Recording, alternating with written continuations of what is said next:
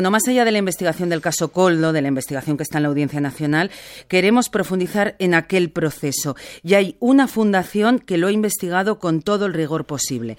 Es la Fundación Cibio. Eva Belmonte, su directora, es periodista especializada en análisis de la información pública de datos. Eva, muy buenos días. Buenos días. Bueno, el objetivo de Cibio es vigilar los poderes públicos para lograr la mayor transparencia en las instituciones. Habéis analizado, habéis también recogido en una base de datos más de 16.000 16.000 contratos ejecutados mediante el procedimiento de emergencia en aquella época. Y de esa investigación, ¿qué conclusión eh, sacas de Cibio? Bueno, sobre todo saco un par. La primera que eh, daba la sensación de que se contrataba muchísima gente, pero al final cuatro empresas eh, se llevaron uno de cada diez euros, se llevaron muchísimo dinero. Y ojo que solo dos de las cuatro tenían relación con lo médico, ¿no?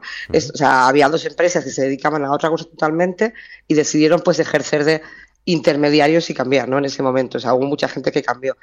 Y también otra otras cosas importantes es que se habla mucho y es normal que en momentos eh, clave pues los precios fueran carísimos, ¿no? Llegamos a 6 euros por un bastoncito para hacer una PCR, a 100 euros una garrafa de 5 litros de gel, o sea, era una, auténtica locura, pero lo que es verdad es que esa locura no era igual en todos lados. Había empresas que el mismo día vendían distinto a diferente organismo, eh, empresas que de un día a otro pasaban de 25 céntimos pues a 8 euros una mascarilla, entonces al final hubo mucho intermediario mucho aprovechado en ese momento, por, digo aprovechado un poco por no decir eh, tacos en la radio, pero eh, hubo mucha gente que se aprovechó de ese momento tan complicado. Y luego la última conclusión sobre todo es que es normal que no, no había controles previos porque no había tiempo, porque era urgente, pero el problema es que no ha habido mm, controles a posteriori porque son muy difíciles.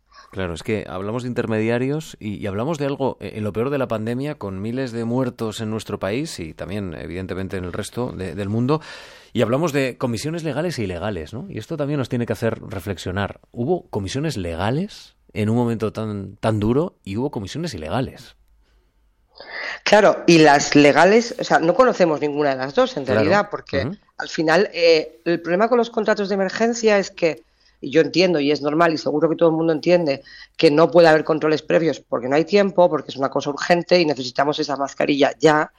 Pero el problema es que no hay controles a posteriori, porque apenas hay información, se publica muy poco, se publica tarde y se publica mal. Nosotros tenemos esta base de datos que es la mayor que se hizo sobre lo que pasó en 2020 y estoy convencida de que nos falta información. Y además se publica muy poco, se publica un poco, le he dado este contrato a esta empresa a veces el objeto era tan genérico como mm, suministros sanitarios y es como, pero, pero eso qué es, ¿no?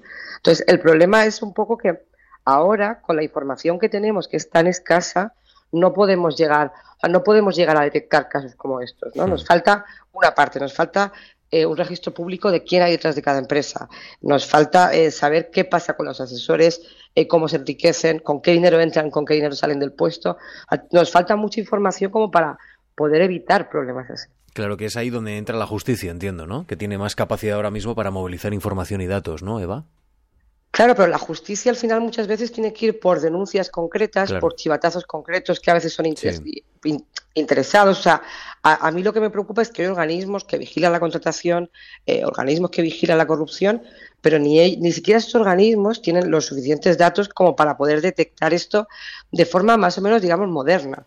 Más allá de, me han dicho que mires esto porque mi amigo es primo de no sé quién, una cosa de, pues voy a analizar qué es lo que hay y ahí detectar cosas que por como mínimo hay que echar un ojo, ¿no? Nosotros cuando analizamos los contratos de emergencia encontramos lo más burdo, lo que se podía mirar solo con datos. O sea, encontramos que se usó emergencia eh, para contratar una piscina, para contratar una telepública, para poner camellos en la cabalgata de Reyes, eso se veía.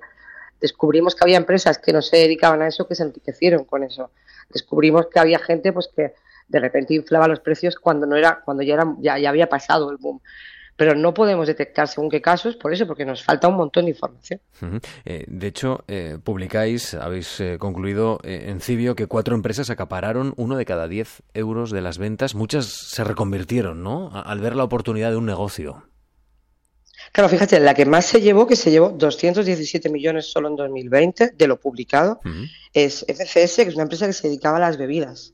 O sea, que, no se dedicaba en absoluto a nada de esto. Y así hay muchísimas.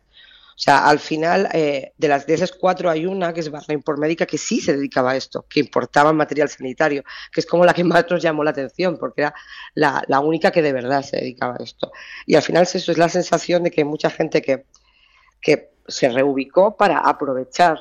Eh, estoy convencida de que muchas empresas pequeñas se eh, movieron cielo y tierra, aprovecharon sus contactos en China para echar un cable, pero también que hay muchas que aprovecharon ese momento, o sea, que aprovecharon esa situación tan tan dura para mucha gente. Sí, hablas de, la impotencia que sentís en Cibio porque faltan datos, faltan herramientas, también faltan sistemas ¿no? para, para evitar que esto vuelva a ocurrir, pero tenemos un Tribunal de Cuentas, tenemos sobre la mesa varias auditorías, por ejemplo, el ministro de Transportes plantea una sobre Adif y puertos del Estado. Eh, ¿Es el momento de abrir una auditoría general sobre todo lo que ocurrió en pandemia? Sí, es el momento de abrirlo y yo creo que hay que aprovechar, o sea, que tenemos que colaborar un poco más, porque hay muchos organismos que de forma individual están viendo casos concretos. Al final lo, que hace el Tribunal de Cuentas siempre es, pues vamos a ver estos seis contratos de todos los que firmó este ministerio en un año. Y lo que yo creo que hay que hacer es modernizar la vigilancia, o sea, modernizar cómo funcionan estos sistemas de control, que, que, sea, que, no miren contratos un poco aleatorios, que de repente sea como, bueno, vamos a ver todos los que sean con empresas que antes no se dedicaban a esto, vamos a ver todos los que sean, eh, los que se hubieran firmado y haya menos información pública sobre esto, a ver qué ha pasado ahí. O sea, que al final se haga de una forma más moderna, que es lo que intentamos hacer nosotros en pero nos falta esa parte, ¿no? Yo, lo, a mí, cuando salen estos casos, me frustra muchísimo porque yo he investigado esos contratos, están en mi base de datos, pero yo puedo llegar hasta donde puedo llegar. Mm. Yo no puedo saber si este señor o otro señor. Ah, yo estoy convencida de que muchos de esos contratos de emergencia, no solo este, ha habido casos de corrupción. Pero con la información que hay, que ya te digo que es mínima, mínima de cada contrato, y sin cruzarla con datos de propiedad de las empresas, de otro tipo de cosas, es que es imposible ver qué hay detrás, excepto en casos muy, muy puntuales. Y es una pena porque eh, si no hay una vigilancia seria, moderna y que de verdad mm, esa sensación de impunidad en parte es porque da la sensación de que hagan lo que hagan nadie les va a pillar. Ah, yo, de verdad lo siento así es una pena. Pues sí, lo sientes así, lo has estudiado, imagínate. Eva Belmonte, directora de Cibio, periodista especializada en análisis de la información pública de datos. Gracias por estar con nosotros.